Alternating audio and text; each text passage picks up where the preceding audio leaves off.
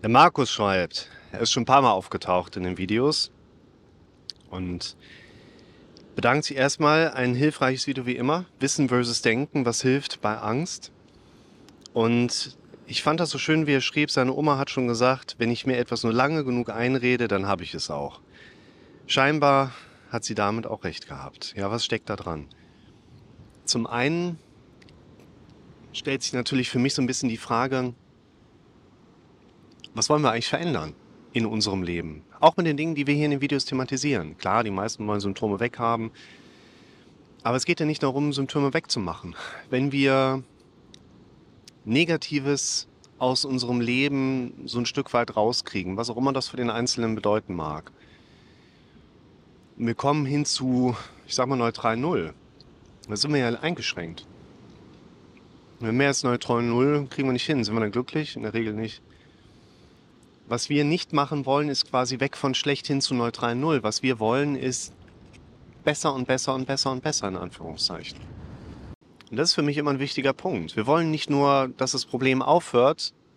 Wahrscheinlich hat das Problem, das Problem, bei den meisten Menschen sowieso erst dadurch Einzug ins Leben gehalten, weil einfach was anderes fehlte. Also mal um diese Korrelationseffekte aufzuzeigen, jemand sagt, ja, meine Vergangenheit drängt sich ständig in meine Gegenwart rein. Die ist noch so unverarbeitet und so gewaltig. Kann sein. Bei den meisten Leuten wird nur eher das Gegenteil der Fall sein. Die Vergangenheit ist gar nicht so kraftvoll aber wir haben mit Gegenwart und vor allen Dingen einer gewünschten Form von Zukunft noch nicht ausreichend etwas, was wir dem Ganzen auch mal entgegenstellen können. Und was du ansprichst, Markus, sind natürlich auch self-fulfilling prophecies. Das heißt, wenn ich mir nur lang genug etwas einrede, passiert es auch. Klar, es ist Beispiel individuell natürlich immer auch ein interessanter Hintergrund. Also man kann jetzt nicht einfach sagen, ja, es ist halt immer so. Ich sage auch immer ganz gerne, wir Menschen bekommen immer so viel Geld, wie wir brauchen. Das heißt, wir sollten nicht verändern, wie viel Geld wir bekommen, sondern wie viel Geld wir brauchen. An unseren Zielen, Wünschen und Bildern im Kopf festhalten. Und dann kommt das Geld schon von ganz alleine, geht so ein bisschen in die Richtung Secret Runner Burn. Würde ich mich jetzt betriebswirtschaftlich darauf verlassen? Natürlich nicht. Kann man das jedem als quasi... Ja, Kalte hat einen coolen Jump hingelegt kann man das als Abstrahierungsformel auf alles übertragen? Selbstverständlich nicht. Es hat etwas damit zu tun, dass man solche Aussagen, die ich tätige, ja auch durch Gehirnbenutzung für sich übertragen darf, sage ich jetzt mal ganz grob. Sind die einen besser drin, die anderen noch nicht so. Und ich habe es in einem anderen Video schon mal gesagt, wir Menschen verhalten uns immer so, sodass unser Gegenüber sich so anfühlt, wie wir uns fühlen oder sich so fühlt, wie wir uns fühlen. Und deshalb sage ich, so ein paar sind vielleicht noch nicht so ganz dahinter gekommen, dass man sein eigenes Leben nicht dadurch zum Positiven verändert, wenn man auf YouTube mehr und mehr präsente Therapeuten beschimpft. Und diese Self-Fulfilling Prophecy ist klar. Unsere Energie folgt immer unserem Fokus. Der Motorradfahrer, der in der Kurve zu schnell fährt, der fährt halt geradeaus in die Leitplanke, weil er Angst hatte, nach links und rechts zu gucken. Beim Fahrradfahren, da ist irgendwas, guckst nach hinten links, zack, reißt sich der Lenker um. Wenn ich nur lang genug darüber nachdenke, ist es auch so. Also ich persönlich finde das mit dem Secret und Universum, googelt das mal, wenn ihr das noch nicht kennt. Ich finde das nicht uninteressant, aber das wäre nicht das, worauf ich mich in meinem Leben verlassen möchte, sondern ich möchte mich auf nachvollziehbare, greifbare Faktoren einfach auch ein Stück weit verlassen können.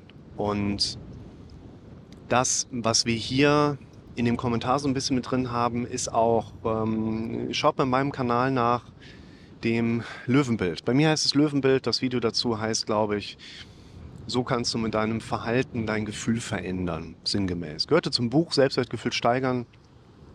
Ich werde euch das Video mit dem ähm, Löwenbild irgendwann auch nochmal kommentieren in einem eigenen Video, dann, dann erkläre ich das nochmal so ein bisschen genauer. Kernidee ist quasi die sogenannte ähm, James Lange Theorie von 1863, die sich die Frage gestellt haben, wie kann in unserem Nervensystem aufgrund einer sehr eigentlich binären Funktionsfähigkeit des äh, sympathischen Nervensystems diese breite Palette an Emotionen und Gefühlen entstehen. Das ist ein ganz interessantes Bild. Und der Amerikaner verwendet das quasi unter Fake it until you make it. Ich spoiler mal kurz, je nachdem, wie wir uns verhalten, kommt es zu einem Gefühl.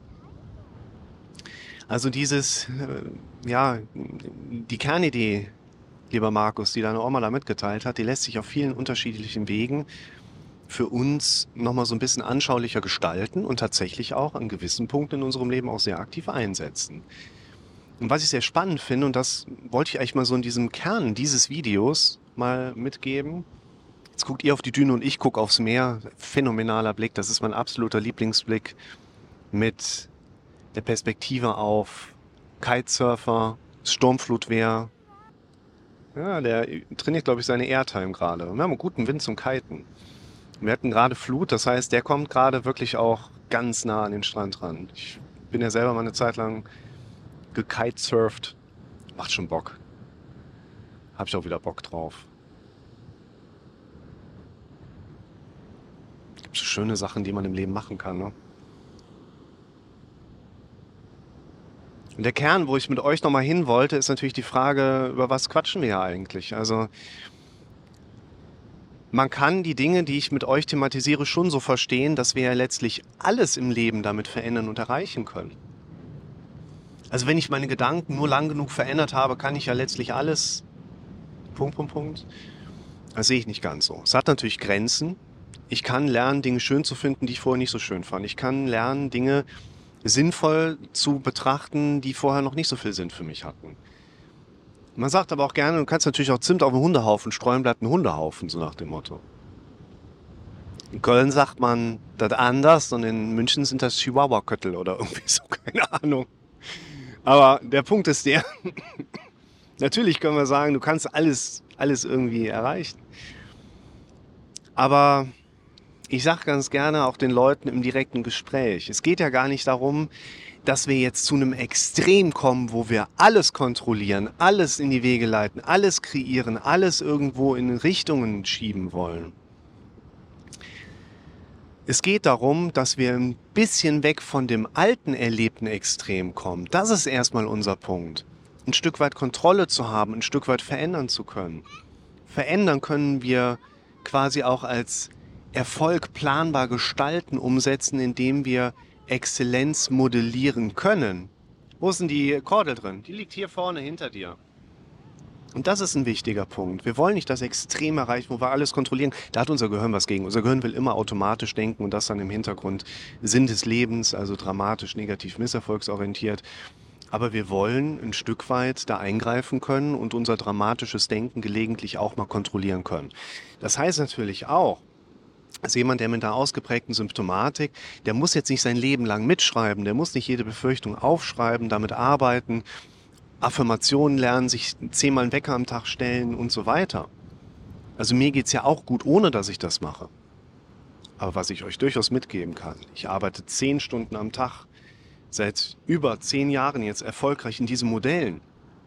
Das heißt nicht, dass es bei mir alles automatisch funktioniert.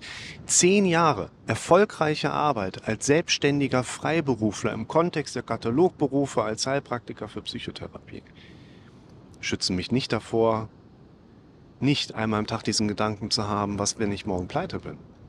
Es wird nicht passieren, es wird auch nicht gehen. Aber trotzdem kommt der Befürchtungsgedanke hoch. Es geht darum, wie gehe ich damit um. Und ich will euch eine kurze Geschichte noch erzählen, weil es viele, ich sag mal, Neugierige da draußen gibt, indirekt. Und dann wird nochmal Drachen steigen gelassen. Ich kriege ja schon mal die Kommentare unter die Videos, ach, es hat nicht für ein richtiges Studium gereicht. Das sehe ich anders. Ich bin Hochschulabsolvent der Business Economics mit Schwerpunkten unter anderem Banking and Finance und Arbeits- und Organisationspsychologie.